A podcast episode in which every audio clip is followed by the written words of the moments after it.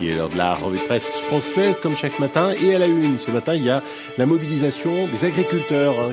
Il y a un changement historique dans la grande distribution, ma chère Julie, ça va vous intéresser. Et Et d'alimentation, on en parle aussi ce matin dans le Figaro. Mais là, pas de lapin, non, euh, c'est de poulet dont il est question. Today's story, Neil, is about a food that a lot of people around the world eat for breakfast. It's Business La revue de presse du business de la bouffe. avec Olivier Frey. Et Daniel Coutinho.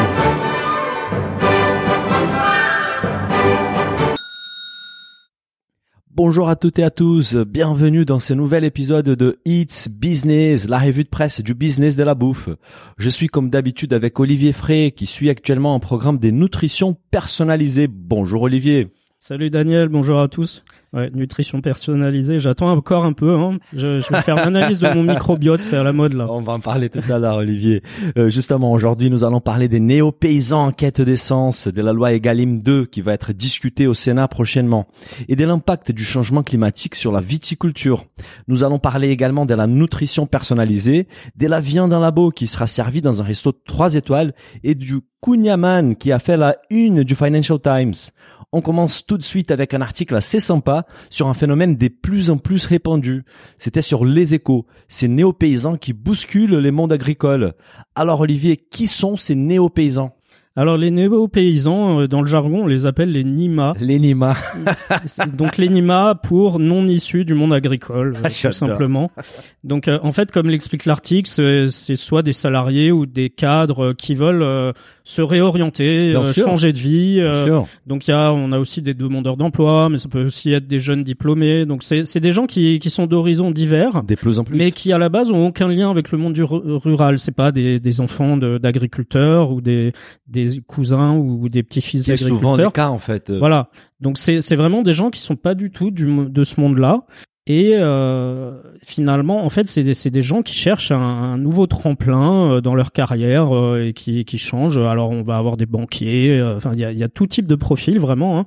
Mhm. Et finalement, ce qui est intéressant, c'est que le, c'est un sociologue qui dit ça, Jean, Jean-Baptiste Parentoen. Il dit, on assiste un peu au phénomène inverse de celui que décrit Bourdieu dans la crise de l'identité paysanne des années 80 Mhm.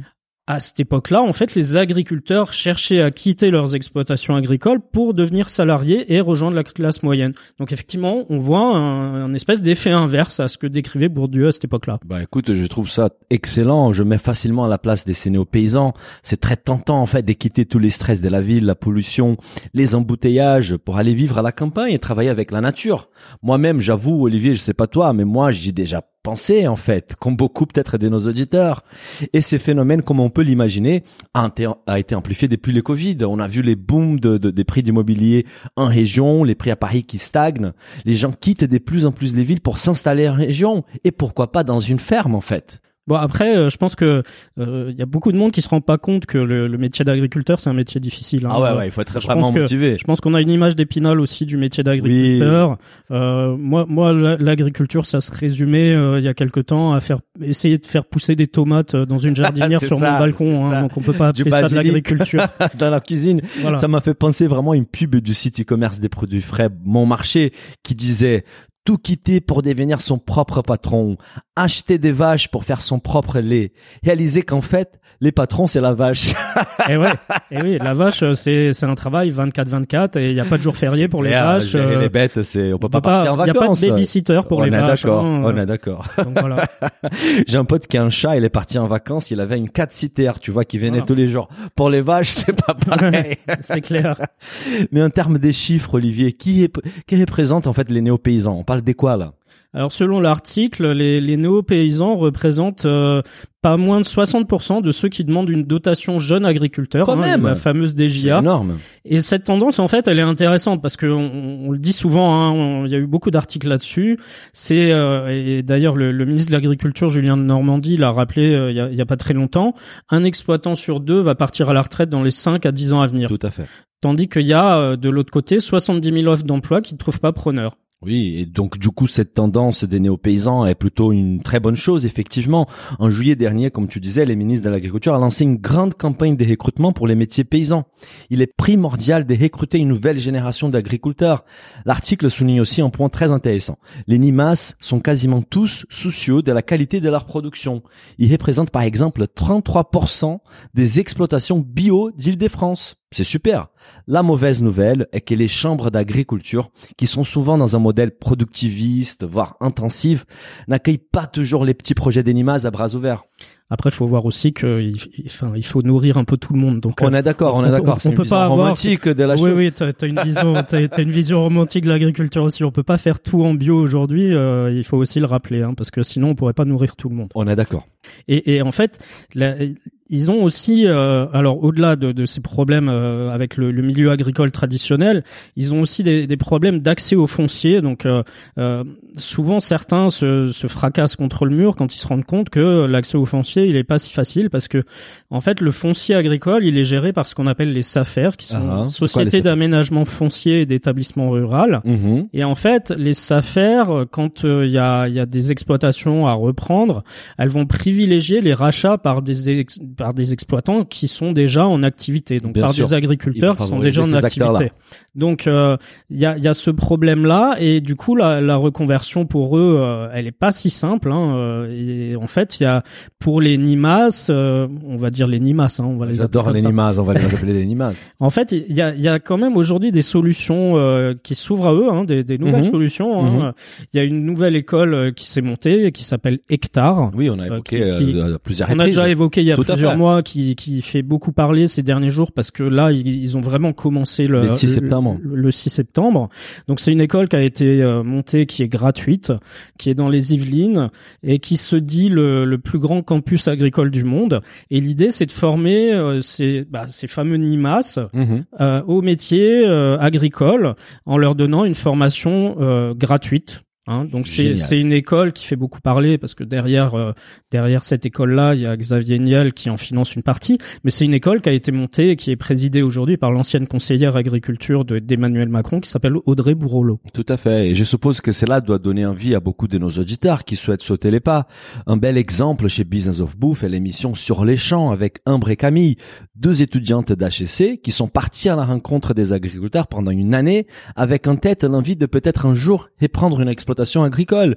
Quand est-ce qu'on aurait dit il y a 20 ans que des étudiantes d'HEC auraient reprendre une, une exploitation agricole en fait? On n'a qu'à saluer les néo-paysans et souhaiter que ces phénomènes prennent encore plus d'ampleur. Ouais, je trouve que c'est une très bonne chose parce que là, il faut donner une, une image euh, un peu plus jeune euh, à l'agriculture. Il faut donner envie aux jeunes de, de se lancer dans l'agriculture parce que c'est un très beau métier. C'est un métier qui est difficile où on Très a parfois difficile. du mal à gagner sa vie, mais ça reste un très beau métier. On nourrit les gens. Hein. Qu'est-ce qu'il y a de plus noble que de nourrir les gens?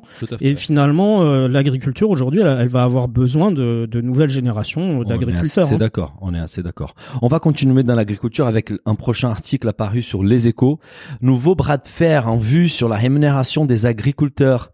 Alors nos auditeurs assidus savent que c'est un sujet récurrent sur Hits Business, la fameuse loi Egalim dans sa deuxième version. Et cette fois-ci, on revient sur le sujet car il sera prochainement discuté au Sénat et comme d'habitude, tout le monde n'est pas d'accord. Oui, celle qu'on appelle euh, la, la proposition de loi Besson-Moreau, hein, elle Mhm. s'appelle comme ça. Euh, en fait, le, le texte en lui-même, qu'est-ce qu'il propose? Il propose de limiter les marges de négociation des grandes enseignes de distribution face aux agriculteurs et aux industriels de l'agroalimentaire. hein. fait. Donc, euh, en fait, il y a une complexité qui est au rendez-vous parce que euh, le- l'article précise bien que pour appliquer la future loi, il faudra déterminer pour chaque produit la part de la matière agricole. Ah, Donc ça veut dire par exemple que pour une pizza, bah il faut déterminer euh, la part de farine, la part de jambon, la part Oula. de tomate, euh, de fromage, etc., etc. Et comme l'explique Ombline Ancelin, qui est une avocate associée en droit de la concurrence, plus la part de matière première agricole dans le produit sera réduite, plus sa marge de négociation restera importante. Oh là là, ça sent vraiment le casse-tête des folies, Olivier, parce qu'il y a des pizzas et des pizzas. Donc déjà, ceux qui vendent des produits très transformés avec peu de matière euh, première agricole auront beaucoup plus des marges des manœuvres avec leur prix, à la baisse ou à la hausse. Et les consommateurs auront du mal à savoir que certains produits ont plus ou moins des parts des matières agricoles. Ce n'est ce n'est pas une information qui est communiquée aujourd'hui sur les packaging. Donc comment distinguer un produit plus cher qui rémunère mieux les producteurs d'un produit moins cher qui est composé à base d'ingrédients transformés? Ouais. On est perdu. Non, non, mais c'est sûr. Mais après, alors après, il y a, y a beaucoup d'efforts qui sont faits hein, sur la transparence. Euh, On a, on a quand même des choses. euh, euh, je pense à Intermarché qui a lancé, euh, par exemple, un Franco Score qui, est- qui me paraît intéressant. C'est quelque chose qui existe en Australie. Mhm, mhm. Où tu vois la part de matière première qui qui vient de ton pays finalement. Donc ça, ça te permet aussi de privilégier. et, et en fait, ce qui se passe, c'est qu'il y a dans la grande distribution, ils sont plusieurs à estimer que si la loi elle est adoptée, elle conduirait bah, leur centrale d'achat à aller euh, se fournir en produits à l'étranger en fait. Bah, si la loi n'existe qu'en France, il sera tentant peut-être pour beaucoup de distributeurs d'aller se fournir chez nos voisins européens, par exemple. C'est déjà des choses qui se font hein, sur certains Oui, oui, oui. produits, hein, sur euh, sur du Coca. On voit des fois du Coca qui vient de l'étranger. euh, donc c'est c'est- les, les centrales d'achat, elles font déjà ce, ce genre de choses. hein.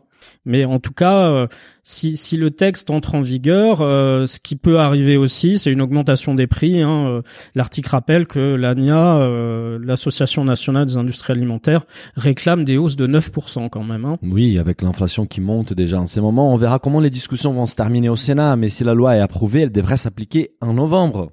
Bon, Olivier, on continue avec un sujet récurrent encore une fois sur It's Business qui a un impact sur toutes les filières agricoles, le réchauffement climatique. Cette fois-ci, on s'intéresse au secteur viticole. C'était sur le Figaro. Pour certains vins, le climat polonais est d'ores et déjà plus adapté que celui des régions françaises traditionnelles.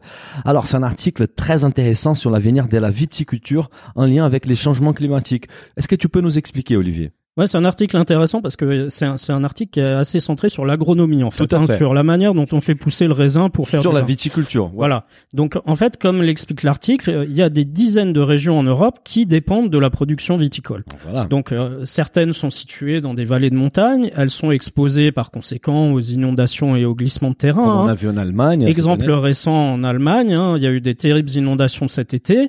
Et ces inondations, elles ont détruit 10 à 15% des surfaces viticoles Voilà. de la vallée de l'Ar. Énorme. Voilà. Donc en Italie, on a des vignobles qui eux sont régulièrement sous la menace des incendies. Au Portugal aussi. Au Portugal aussi. En France, on a on a parlé euh, pas mal de fois. Les, les vignobles ont été touchés par le gel. Ah ouais. Bon, on a des problèmes régions, on de grêle, aussi. de grêle. Il y a hein, des là. régions en France qui ont perdu 40% de leur. Ouais, ouais, il y a des, il y a eu des orages euh, aussi là récemment avec des orages de grêle.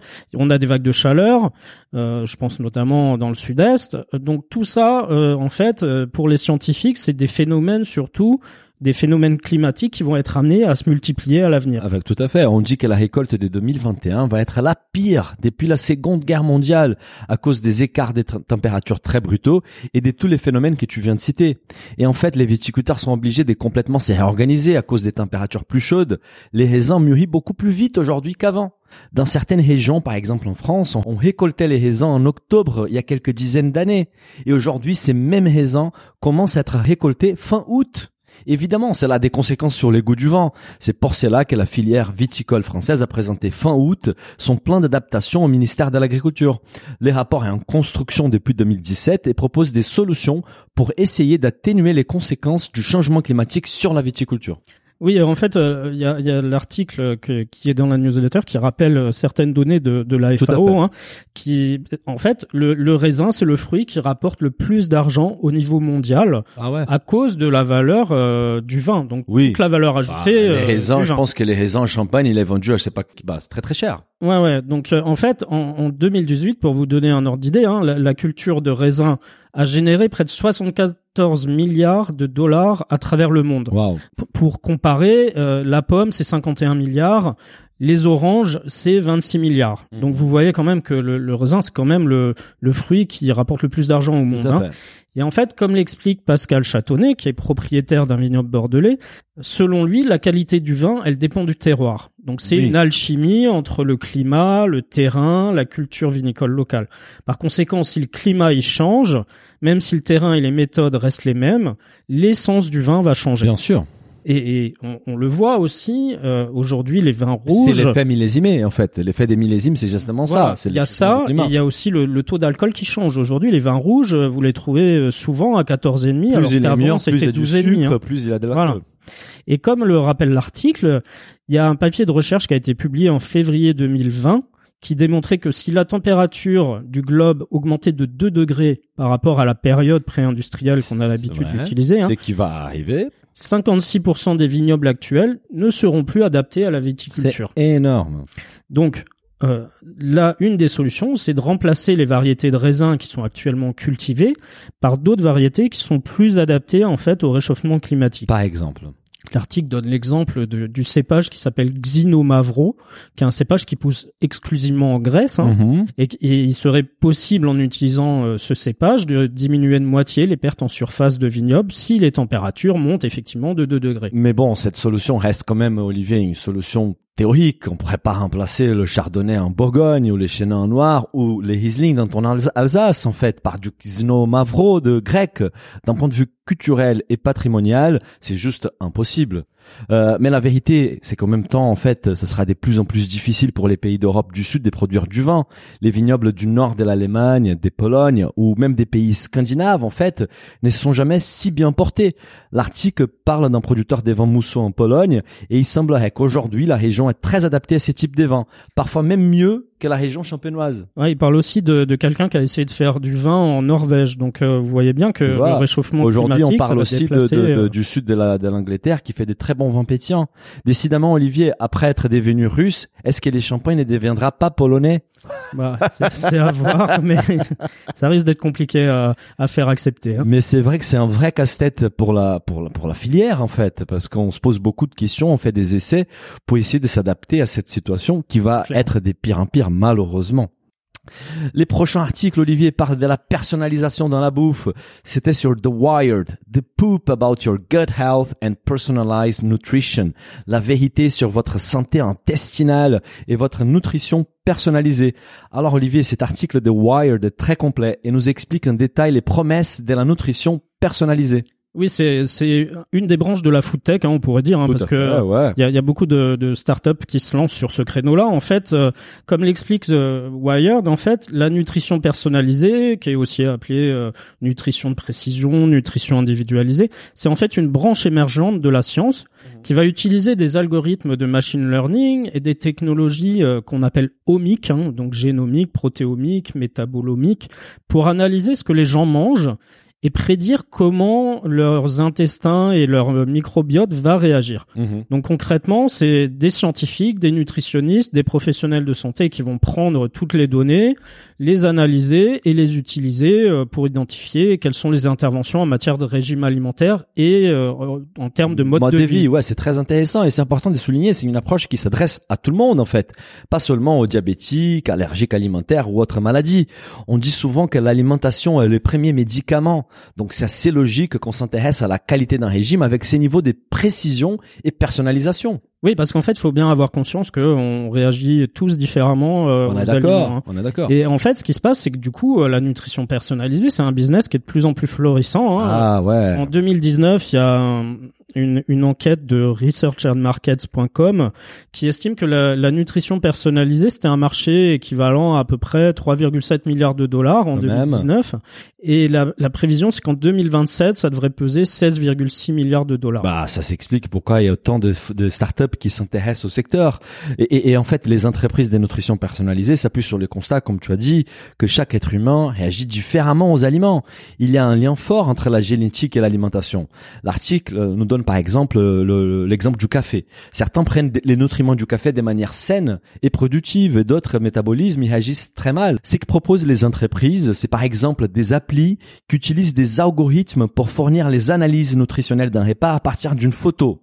Là, franchement, Olivier, je suis dubitatif parce qu'il y a des, il y a des pizzas et des pizzas. et Ah des- non, mais voilà. ça, ça, c'est sûr. hein. Euh, mais certaines vont même jusqu'à vous demander des échantillons des sels dont les résultats sont utilisés pour créer des conseils diététiques personnalisés. Mais je me demande, Olivier, est-ce que ces genres de technologie est vraiment fiable? En fait, ce qu'explique l'article, c'est que le microbiome intestinal, qui est la clé de, de la compréhension aujourd'hui de la nutrition, Tout à fait. et c'est lui qui constitue la base de l'essor finalement de la, La la nutrition personnalisée. hein. Donc en fait, on, on peut faire des analyses de sang, des analyses d'urine, d'ADN et de sel. hein. Euh, Tout ça, c'est euh, la panoplie des startups euh, de nutrition personnalisée. En fait, vous envoyez grosso modo dans un dans un paquet, vous envoyez ça à la startup qui va en, retour vous, analyser et vous faire des préconisations. J'adore. Mais mais il y a une chercheuse qui, qui précise que euh, aujourd'hui nous n'en sommes pas encore à un point où nous pouvons spécifier ou prédire avec précision ce que vous devez manger pour modifier votre microbiome sur le long terme. Mhm. Un autre chercheur, lui, met en garde sur le fait que si les tests de microbiome permettent d'identifier en grande partie des milliers de microbes présents dans l'intestin, les résultats et les recommandations, elles, elles peuvent varier en fonction de la société à laquelle vous faites appel. hein. Donc, euh, chaque société va avoir ses algorithmes de, de prédiction et de, de prévision. Donc, du coup, les, les différentes sociétés, elles utilisent des, des protocoles et des normes de qualité qui sont différents. Tout à fait. Je, je- je- c'est impossible pour moi de ne pas penser à la start-up qui reçoit des colis avec des selles de, de ses utilisateurs. Ils vont avoir du mal à recruter quelqu'un pour ces jobs. C'est sûr. Mais bon, apparemment récemment aussi, Olivier, des études ont été faites sur les liens qui existent entre la nourriture et les maladies comme l'Alzheimer, les Parkinson ou même la dépression. Les microbiomes intestinal est encore méconnu et nous n'en sommes qu'au début de la compréhension de son fonctionnement.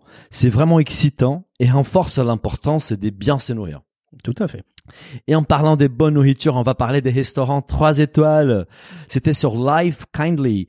Three Michelin star restaurant Atelier Cran will add cultured meat to the menu. Les restaurants 3 étoiles Michelin Atelier Cran ajoutera de la viande des cultures à son menu. Olivier, voici une actualité de la haute gastronomie qui risque de choquer plus qu'à l'arrivée des gens à au Plaza. C'est vrai. Alors la chef française Dominique Rennes, elle est implantée depuis plusieurs années à San Francisco aux États-Unis, hein, et elle est trois étoiles au guide Michelin. hein, Tout à il fait, faut- elle est il faut très le rappeler. connue. Et en fait, elle a décidé de proposer de la viande euh, cultivée in vitro dans un de ses trois établissements. Alors, Donc le, le restaurant Atelier Crène, euh, du coup, il s'est associé à Upside Foods, hein, qui est l'ancien nom de Memphis ouais. pour introduire son produit phare qui s'appelle Upside Chicken. Donc, Wow. donc grosso modo du poulet euh, qui qui est cultivé, enfin à partir de cellules souches de poulet. Hein, Tout à fait, on a bien Voilà. compris. On a parlé la semaine dernière du foie gras artificiel et aujourd'hui c'est les poulets artificiels.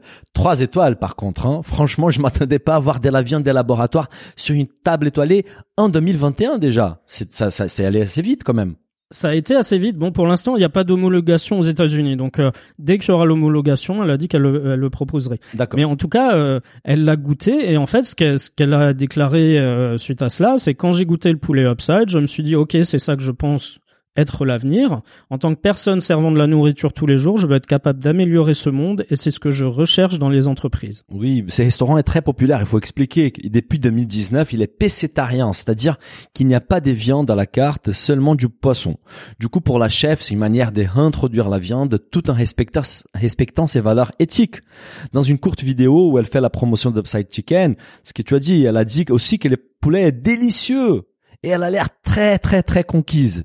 Après, Olivier, je suis réticent. Ça reste du business, n'oublions pas. Elle a dû être bien payée pour les faire. Elle va aussi faire du consulting pour la société. Et sans doute, cette collaboration est super bénéfique pour la marque. Upside Food va vraiment bénéficier de l'image de la chef 3 étoiles. Ça nous, ça leur donne vraiment une très bonne image des marques. Oui, et puis évidemment, hein, euh, Dominique Rennes euh, va pas faire que proposer le upside chicken dans ses restaurants. Oui. Euh, D'après l'article, elle va aussi fournir le développement de recettes, elle va donner des conseils culinaires à l'entreprise. Voilà. Mais, mais comme je vous dis, pour le moment, tout ça, ça va dépendre de l'homologation Aux États-Unis, qui n'a pas Pour l'instant. Il y a un seul pays au monde qui l'a homologué, c'est Singapour. D'accord. Donc Voilà. il faut, il faut, il faut aller à Si Singapour vous voulez pour manger de la viande cultivée aujourd'hui, il faut aller à Singapour. Les autres pays, j'ai pas l'impression que ce soit Ah, homologué. organiser une ex- excursion à It's Business à Singapour Allez. avec nos auditeurs. Olivier, on va terminer cet épisode avec un article assez léger. Enfin, ça dépend de quel point de vue. Sur les kunyaman, j'adore ces gâteaux bretons. C'était sur Financial Times. Is this the world's most buttery snack? C'est les goûters les plus beurrés du monde. Alors Olivier, les kunyaman a fait la une du Financial Times. Ouais, moi je trouve toujours intéressant d'avoir le, le point de vue de, des Ah, anglo-saxons j'adore. sur, sur nos pâtisseries euh, bien françaises et bien beurrées, hein, parce qu'il faut rappeler quand même que le beurre a, a eu mauvaise Le beurre, image c'est la vie, décennies. hein. la vie, le beurre. Alors, en fait, le, le il est décrit, il a été décrit euh, par le New York Times dans un article qui date un petit peu maintenant, comme la pâtisserie la plus grasse de toute l'Europe. Et en fait, euh, bah, finalement, comme le dit l'article du Financial Times, c'est finalement compte tenu de l'histoire de l'Europe en matière de création de pâtisserie, c'est euh, plutôt un compliment. Hein c'est clair. si on regarde un peu la pâtisserie, les pâtisseries européennes en France, au Portugal, elles sont toutes très très grasses. C'est vrai que c'est pas un aliment minceur, on est d'accord. Il y a 30% des beurres, il y a 30% de sucre. C'est pour ça qu'on l'aime aussi. Ouais, pour 100 grammes de kunyaman, on compte environ 500 calories quand même. C'est c'est énorme, c'est un repas presque. Mais en fait, c'est autant que certains biscuits industriels, il faut pas l'oublier. Hein. C'est peut-être les plus buttery, mais pas les plus unhealthy, et probablement un des plus delicious en France.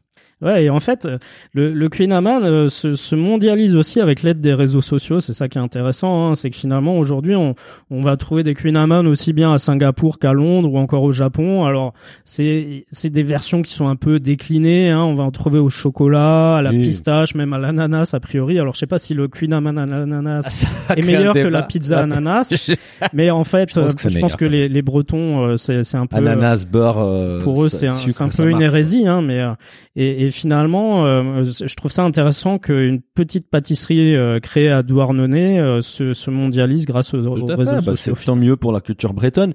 Et, et tu parles des réseaux sociaux et justement cette semaine, il y a un tweet qui parle de, de du Kunyaman. Kunyaman. Est-ce que tu peux nous le raconter? Ouais ouais c'est un tweet de Hubert Delabé qui dit je viens de scanner, de scanner un Queen Amman sur l'appli Yuka l'application s'est désinstallée toute seule Ça résume bien l'épisode d'aujourd'hui.